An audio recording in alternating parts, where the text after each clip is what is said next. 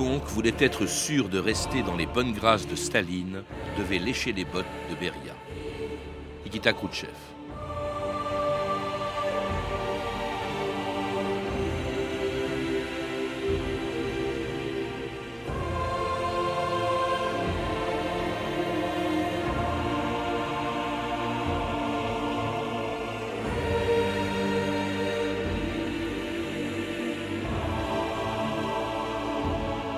2000 ans d'histoire.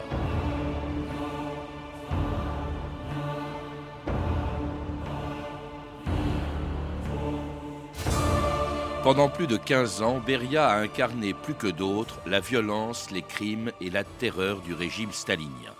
Au point que Staline avait dit un jour à Roosevelt que Beria était pour lui ce qu'Himmler était pour Hitler. Entré au Parti communiste en 1917, juste après la révolution russe, Beria en a gravi tous les échelons pour devenir un des hommes les plus puissants du RSS.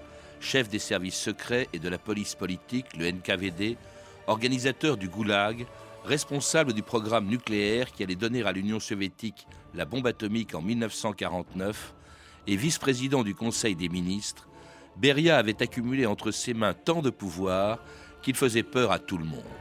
D'autant plus que le jour même de la mort de Staline, il ne cachait ni son soulagement, ni son ambition de lui succéder, alors qu'en URSS, la nouvelle avait provoqué la stupeur et la consternation dans tout le pays.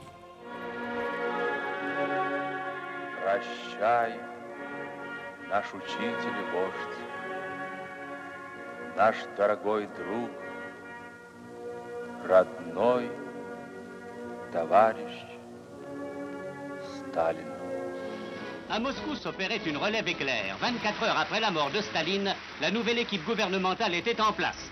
La dernière manifestation publique de Staline montre les visages de ses nouveaux maîtres du Kremlin. Molotov reprend le ministère des Affaires étrangères. À côté de lui, Malenkov qui s'installe à la place de Staline, au secrétariat du parti et à la direction du gouvernement. Et à l'extrême gauche, Beria, chef de la police et de l'industrie atomique, prend la seconde place après Malenkov. Staline disparue, la politique de l'URSS va-t-elle évoluer aux mains des nouveaux maîtres Hélène Blanc, bonjour.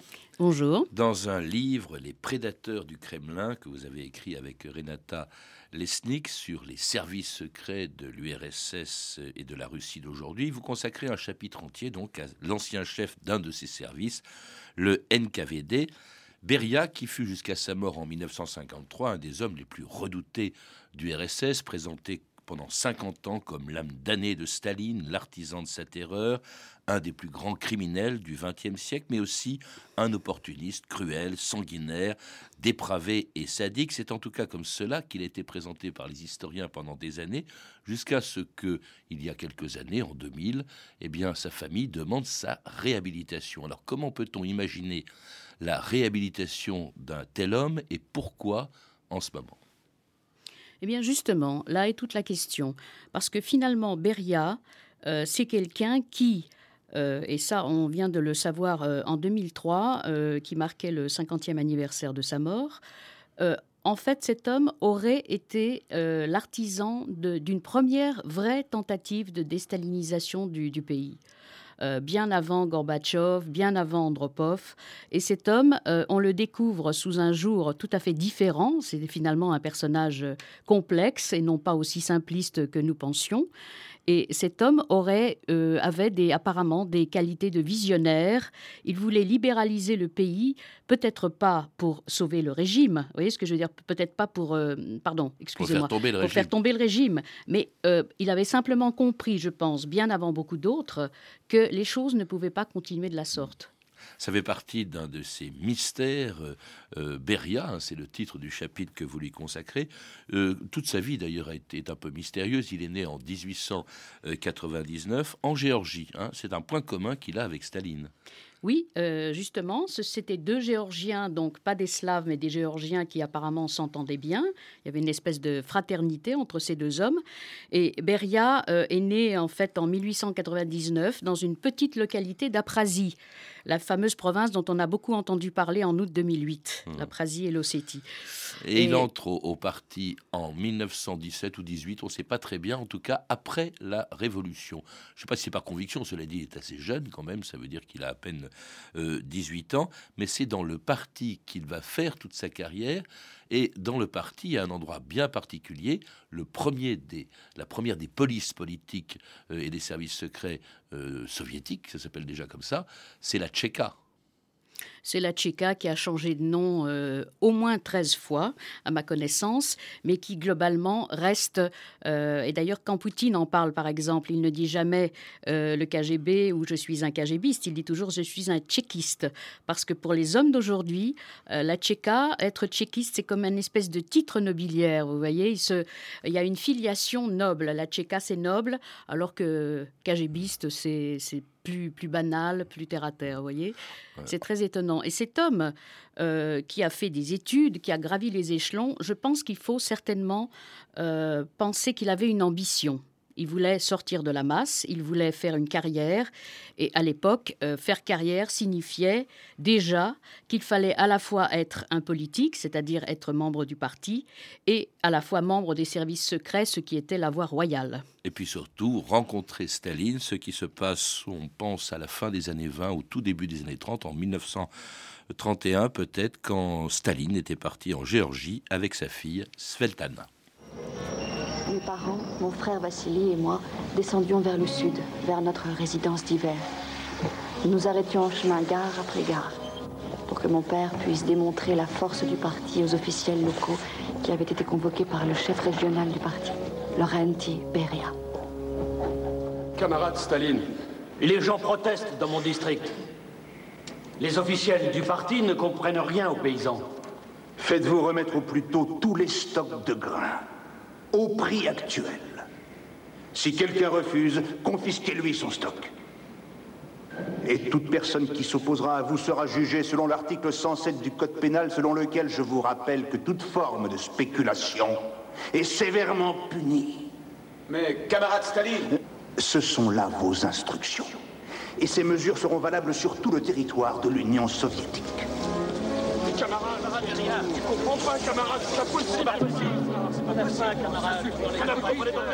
C'était l'extrait d'un excellent téléfilm américain d'Ivan Passer, La rencontre, première rencontre entre Staline et Beria, euh, vue ou décrite par, ça, par la fille de Staline, Svetlana, qui a beaucoup écrit ensuite sur Beria, parce que Beria est entré assez rapidement dans l'intimité même de la famille de Staline.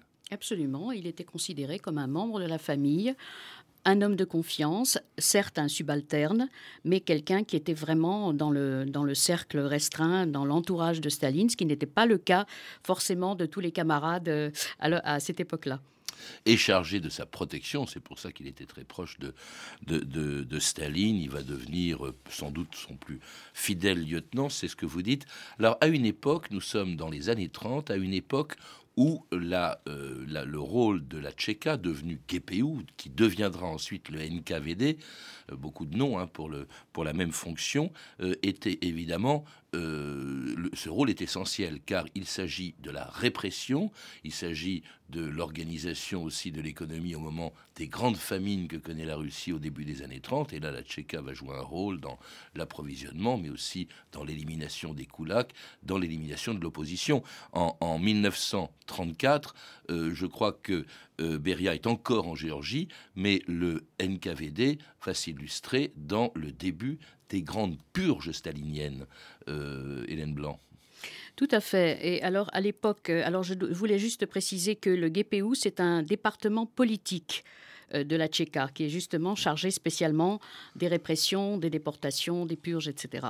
Et donc, nous arrivons à une période où le patron de tout cela est Yezhov, un certain Yezhov, un type euh, barbare, euh, cruel, euh, vraiment la brute épaisse, et qui est donc à l'époque le chef du NKVD. Et puis les purges entrent dans leur pleine, enfin je veux dire dans leur apogée, et à ce moment-là, on nomme Beria adjoint de Yezhov. Mais pas, tout de suite. Hein. Il faut rappeler que Yezhov, ces grandes purges, qui visent-elles Essentiellement tous les chefs historiques du parti, euh, tous ceux qui ont euh, contribué, participé à la révolution de 17 et que Staline élimine les uns après les autres, hein, euh, dont Trotsky. Bon, c'est pas pendant ses grandes purges puisqu'il a déjà été chassé du RSS, mais il y a eu tous les fidèles compagnons de Lénine qui sont éliminés donc par ce NKVD, dirigé en effet jusqu'en 1938 par Yezhov. Camarades, les ennemis voulaient diviser notre jeune République soviétique en morceaux. Mais nous avons le NKVD que dirige un fidèle stalinien, Nikolai Ivanovitch Yezhov. Vive notre cher ami créateur de l'humanité, le camarade Staline.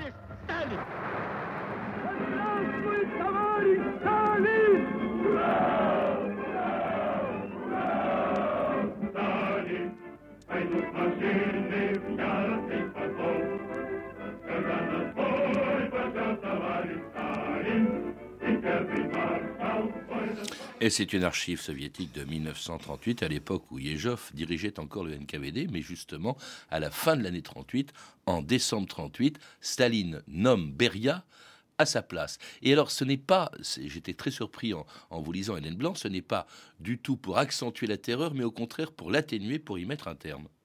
Oui, c'est très étonnant et c'est pas du tout ce que nous pensions tous. Euh, en réalité, à partir du moment où Yezhov euh, est éliminé, en tout cas mis de côté au départ, dans un premier temps pour être exécuté par la suite d'ailleurs, euh, c'est Beria donc qui reprend les rênes et curieusement, il modère très vite pratiquement tout de suite, il modère la terreur, il modère les répressions, il tente de retenir un peu ce qui est en train de se passer, où, l'on élimine, si tu voulais, c'est une période où l'on élimine euh, la fine fleur, en fait, soviétique, les intellectuels, les, vieux bolcheviks, euh, les koulaks, vous le disiez, euh, mais là, en tant que classe sociale. L'armée aussi. L'armée, enfin, il y a des purges dans tous les domaines, et justement, l'armée a été terriblement affaiblie par les faux procès et les purges, ce qui fait qu'au moment de la Seconde Guerre mondiale, elle est arrivée complètement décapitée euh, devant ce, euh, pour ce conflit, et ce qui a d'ailleurs causé de, pas mal de problèmes au départ. Tout cela est allé beaucoup trop loin, hein, disait Beria. Il est temps de cesser les arrestations, car il y aurait bientôt plus personne à mettre en prison. Alors cela dit, quand même, il a beau atténuer la terreur, elle se poursuit, et notamment on dit que Beria aurait assisté lui-même à l'exécution de son prédécesseur Yezhov en 1939. Oui, alors ça, c'est tout à fait possible. Malheureusement, je n'ai pas d'informations précises là-dessus, mais il est clair que c'était une époque où, euh, dans l'entourage de Staline, tout le monde se méfiait de tout le monde.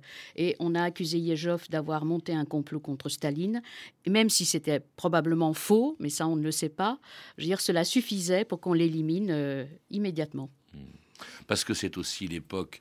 Alors, il est donc à la tête du, NKVD, euh, Beria. On l'accuse, c'est la fille de Staline qui l'accusait d'être un dépravé. On l'a appris plus tard. S'il n'était pas seulement euh, un homme de pouvoir, c'était aussi un homme qui avait une vie sexuelle. On disait qu'il allait chercher des petites filles dans, euh, dans, sa voiture de, fonction. Il n'y en avait pas beaucoup à Moscou à l'époque.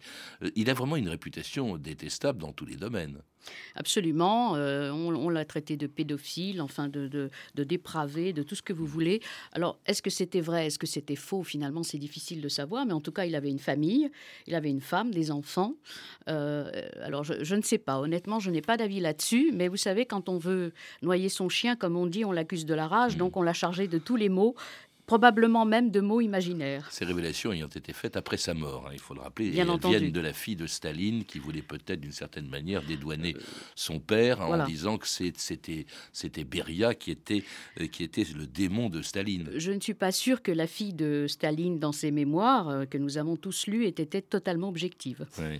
Alors en tout cas, il était à la tête du NKVD à la veille de la guerre. Et là, vous dites Hélène Blanc que le NKVD étant un organisme de renseignement il était parfaitement au courant des préparatifs allemands pour attaquer l'URSS. Il faut rappeler que jusqu'à l'offensive allemande en URSS, l'URSS était l'allié de l'Allemagne, en tout cas la complice, il y avait eu le pacte germano-soviétique, et Staline eh bien, pensait que Hitler euh, resterait fidèle à ce pacte et ne l'attaquerait pas. Or, Beria et le NKVD lui disent attention, l'Allemagne va attaquer. Oui, et Staline est resté sourd à ces, avertissements. Très curieusement, il ne croyait pas une seconde que son ami Adolf Hitler allait mmh. envahir euh, l'URSS. Or, c'est exactement ce qui s'est passé. Et donc là, euh, c'est sans doute grâce à ces gens-là, tout de même, parce que vous voyez que le renseignement peut servir, mm. même une bonne cause, que en tout cas l'armée, une partie de l'armée a pu être sauvée, parce que l'armée était en pleine euh, déconfiture. Euh, on avait complètement décapité tout le commandement, les maréchaux, les généraux, enfin tous les stratèges militaires étaient soit en prison, soit morts. Et donc il a fallu là galvaniser le peuple. Et Staline, au départ, s'est effondré. Euh, c'était pas du tout l'homme l'homme de fer, euh, puisque Stal, de Stal fer, ça veut dire l'homme de fer. C'était pas du tout l'homme de fer. Il s'est effondré, complètement effaré du fait qu'on ait pu attaquer l'URSS. Donc ensuite, il s'est repris. Et la légende veut qu'il a réussi à galvaniser le pays, à faire l'union sacrée contre l'envahisseur nazi. Les Allemands ont attaqué toutes nos positions. Leurs panzers ont pénétré nos lignes et leur supériorité aérienne est évidente. En fait, à l'heure actuelle, nous avons déjà perdu près de 1000 avions. 1000 avions Comment est-ce possible? Pour la plupart, ils ont été détruits au sol. Au sol? En dépit des ordres et des recommandations, ils n'étaient pas protégés au moment des attaques. Bon, contre-attaquer ici, ici, ici, ici, ici, ici, ici, ici, ici. Tu ne comprends donc pas la situation. Notre front est en miettes, nos troupes battent en retraite pour éviter d'être capturés Ni capture, ni retraite, ni reddition, l'attaque. Beria. Beria. Que les troupes de sécurité abattent tous les hommes qui tenteront de battre en retraite Alors pendant la guerre, l'ascension, je viens de l'entendre dans ce téléfilm, l'ascension de Beria va se poursuivre. Il devient même le mois où, les Allemands attaquent l'URSS, commissaire général à la sécurité d'État et au comité d'État pour la défense. C'est-à-dire qu'en fait, il joue un rôle essentiel pendant la guerre. Oui, d'autant plus qu'apparemment, euh, avec, euh, enfin, ce, ce que nous savons aujourd'hui, mais il est évident que c'est une période sur laquelle on n'a pas encore toutes les informations, bien qu'il y ait des archives, etc. Mais en tout cas, il semblerait que ce soit la parfaite coordination de l'immense toile d'araignée du NKVD, qui était euh, étendue, il y avait un vrai réseau à travers tout le pays, qui a réussi à mobiliser très vite l'Empire contre euh, l'ennemi commun et pas du tout, au fait, au départ, les militaires et Staline lui-même.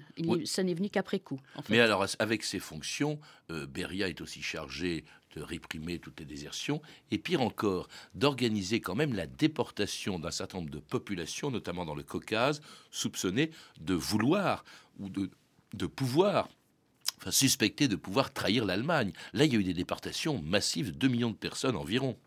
Tout à vers la Sibérie. On a euh, à ce moment-là des, ethnies entières ont été déportées. Alors qu'en et on, disait donc que la raison c'était de leur collaboration avec euh, l'ennemi, mais euh, en fait c'est pas du tout aussi simple que ça. Je crois que c'était un simple prétexte pour éliminer, mettre de côté des gens susceptibles peut-être mmh. de collaborer avec l'ennemi contre le système stalinien.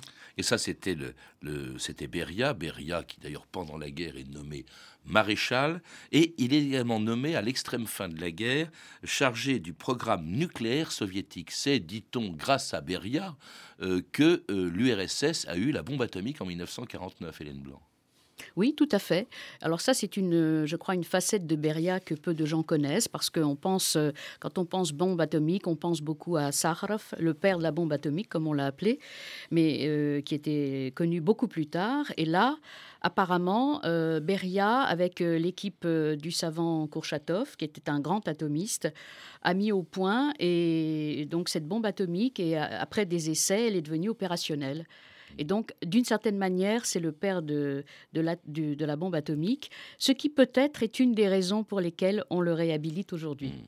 Alors, il, a des pouvoirs considérables, vraiment, il accumule une quantité de pouvoirs, il fait peur à tout le monde, dit un membre du bureau politique important, celui d'ailleurs qui deviendra le chef de l'URSS euh, plus tard, Khrouchtchev qui dit il faisait peur à tout le monde, même Staline, dites-vous, s'en méfiait, Hélène Blanc et d'ailleurs avait peur de lui d'une certaine manière. Oui, mais je pense que euh, Staline, qui était un, psychopathe paranoïaque total, à la fin de sa vie, se méfiait de tout le monde, y compris de son entourage, qui d'ailleurs était souvent assez médiocre, l'entourage en question. D'ailleurs, on le voit dans le fameux, les fameux débats du plénum secret que, dont nous avons publié des extraits dans ce livre. Euh, on, voit la nature, la hauteur d'âme et, le, si vous voulez, le, mental de tous ces gens qui sont un ramassis d'ignards, euh, enfin de gens de tout à fait basse extraction, basse catégorie, des gens plutôt médiocres qui étaient terrorisés par le maître et qui étaient prêts à n'importe quoi pour lui plaire. Mais des gens qui ont peur hein, aussi. Beria lui-même a peur de Staline. Tout le monde a peur de tout le monde. Absolument. Il, a tellement peur de Staline qu'on dit finalement que c'est lui, euh, enfin disons qu'il il aurait, il se serait réjoui le jour même de la mort de Staline, euh, Hélène Blanc, parce qu'il craignait que Staline, qui semblait vouloir le mettre à l'écart, eh ben, euh, lui fasse subir le sort de tous les opposants au régime. Bah oui, parce que les opposants, ça, allait très très vite à cette époque-là, c'était radical. Mais euh, finalement, les relations, euh, les derniers jours de Staline, qui sont assez étonnants aussi, euh, selon les, ce que nous avons tous lu, c'est assez étonnant. Cette, les gens n'osent pas rentrer, ils s'enferment, il est tout seul, la lumière est allumée, on n'entend pas de bruit, les gens n'osent pas aller voir ce qui se passe, etc la terreur totale. Même les médecins n'osent pas trop rentrer dans, la chambre de Staline. Et euh, si vous voulez, alors certains ont dit que c'était Beria qui avait empoisonné Staline, mais ce sont évidemment des gens qui le haïssaient et qui le redoutaient. Là, je crois qu'on n'aura peut-être jamais la réponse. En tout cas, c'est Beria qui est chargé avec Malenkov et Molotov de faire l'éloge funèbre de Staline. Celui qu'un peuple de 200 millions d'habitants acclamait tous les ans sur la place rouge, Joseph Staline, est mort le chef du plus vaste empire du monde a succombé à 73 ans à une hémorragie cérébrale. Qu'adviendra-t-il demain dans ce monde qu'il abandonne? Divinisé par ses fidèles, honni par ses adversaires, on peut dire que Staline, l'homme d'acier, fut un extraordinaire bâtisseur. La force soviétique créée par lui est l'un des pôles du monde d'aujourd'hui. Qu'en feront ses successeurs? Beria.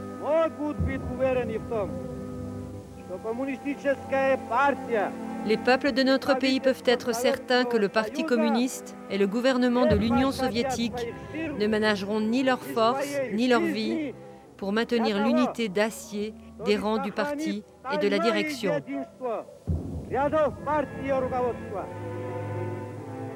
Et c'était un des très rares enregistrements, je crois bien le seul en tout cas que je connaisse, de la voix de Beria le jour des obsèques de Staline. Alors quand un dirigeant soviétique fait les obsèques, j'allais dire de son prédécesseur, Beria n'est pas encore son successeur, mais ça veut dire que c'est très important, euh, qu'il va jouer une, place importante. Il y avait trois personnes, Molotov, Malenkov et Beria lui-même, qui peut espérer, parce qu'il ne le cachait pas, succéder à Staline. Or, voilà que six mois plus tard, dans des circonstances rocambolesques, eh bien, Beria est arrêté à la suite justement d'une réunion du bureau politique absolument ahurissante car brusquement tous les dirigeants soviétiques présents lui tombent dessus. C'est un véritable lynchage, Hélène Blanc.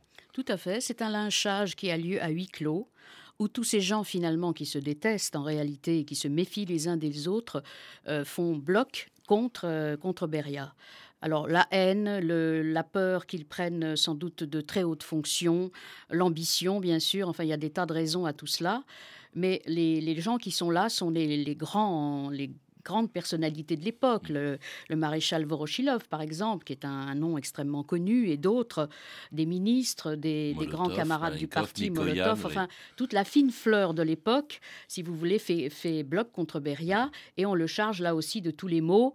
Euh, il n'y a plus de farine, il n'y a plus de pommes de terre, tout ça est de la faute de Beria. Vous voyez, quand on veut, on, trouve toujours de bonnes raisons. Et il, est, il a donc été condamné, soi-disant pour trahison, et officiellement, il serait mort le 23 décembre 53, exécuté. Or, vous dites qu'on ne sait même pas à quelle date exacte est mort Beria. Vous pensez qu'il est possible, Hélène Blanc, qu'il soit mort le jour même de son arrestation, le 26 juin 53 Oui, parce que si on se fie aux mémoires de son fils, Sergo Beria, euh, qui lui-même était d'ailleurs un, ingénieur euh, spécialiste de l'armement et qui a fait lui aussi une belle carrière, euh, dans ce domaine. Euh, le, on serait venu chercher Beria chez lui le 26 juin 1953 et on l'aurait tué sur place. Hmm. Ce qui fait que la date officielle euh, de sa mort, qui est le décembre 53, en fait, ce serait totalement fictive. Et là, c'est vraiment une énigme. Et sans qu'on ait jamais su, effectivement, pourquoi euh, il a été euh, condamné à mort, exécuté, ni dans quelles circonstances, même lorsque, 47 ans plus tard, sa famille demandait sa réhabilitation. France Inter, Odile Duterque, le 29 mai 2000. Près de 50 ans après sa mort, son nom fait encore frémir. Un assassin, un obsédé sexuel, un monstre. Pour beaucoup de Russes, Lavrenti Beria incarne à lui seul la démence des années staliniennes. Lorsque Staline le fait venir de Géorgie en 1938 pour diriger la police politique, il assiste personnellement à la torture et à l'assassinat de son prédécesseur. C'est lui qui va faire arrêter, déporter au goulag ou bien tuer tous ceux en qui Staline voit des opposants. Ultime méfait, lorsque Staline est victime d'une attaque d'apoplexie en mars 53, Beria attend plusieurs heures, dit-on, avant de faire venir des médecins. Le dictateur mourra quelques jours après. À l'initiative entre autres de Khrouchtchev, Beria sera arrêté la même année, puis jugé et exécuté, non pas pour ses crimes, mais pour des motifs absurdes comme l'espionnage. C'est pour le laver de ses accusations sans fondement que sa famille veut le faire réhabiliter juridiquement bien pensé, mais il y a peu de chances aujourd'hui pour que la Cour suprême de Russie accepte de laver un tel criminel. Alors si la famille de Beria voulait le faire réhabiliter en 2000, c'est parce qu'on en sait aujourd'hui beaucoup plus sur ce personnage. Et ce que l'on sait, notamment grâce à des archives euh, en 2003, euh, brusquement les archives s'ouvrent en URSS, c'est que ce tyran était en fait un réformateur avant la lettre, avant tout le monde, avant Khrouchtchev, avant Gorbatchev plus tard. Et les choses que l'on qu'on lit dans ces documents euh, que vous publiez, Hélène Blanc, c'est par exemple qu'il voulait libéraliser le régime, il était euh, contre euh, la terreur stalinienne alors qu'il en était un des artisans, et même deux choses stupéfiantes, il était prêt à renoncer à l'établissement du communisme en Allemagne, il voulait même la réunification des deux Allemagnes. Tout à fait. Là, on peut dire que c'est un, visionnaire, un, grand homme politique, alors que peut-être Staline n'était pas aussi visionnaire que cela. Euh, donc c'est très étonnant cet homme qui euh, finalement voit quand même très très loin, puisque la réunification de l'Allemagne s'est passée effectivement, mais beaucoup plus tard, sous Gorbatchev. Donc il aura fallu attendre des décennies avant que ça ne se passe. Et là, on voit que euh, après l'hiver stalinien, cet homme avait apparemment envie d'un embryon de dégel. Oui, parce que c'est vraiment, c'est vraiment assez étonnant euh, d'apprendre tout ça. Jusque-là, il avait la réputation d'être un tyran sanguinaire, un, personnage absolument abominable. Et là, donc, depuis une quinzaine d'années, en tout cas une dizaine d'années, euh, voilà qu'on songe à, le réhabiliter. On le disait euh, au début. Est-ce que c'est possible? Est-ce que c'est pas Est-ce que c'est innocent de la part de Poutine? C'est lui qui le désire. Moi, je pense effectivement, et ma collègue Renata Lesnik euh, pense de même, que c'est effectivement la volonté de Poutine de réhabiliter aujourd'hui un Beria qui est tombé dans les oubliettes depuis plus de 50 ans. Mmh. Donc, euh, il y a certainement beaucoup de raisons à cela. Réhabiliter Beria, c'est aussi d'une certaine manière réhabiliter le NKVD, euh, qui, est donc, qui a suivi la Tchéka.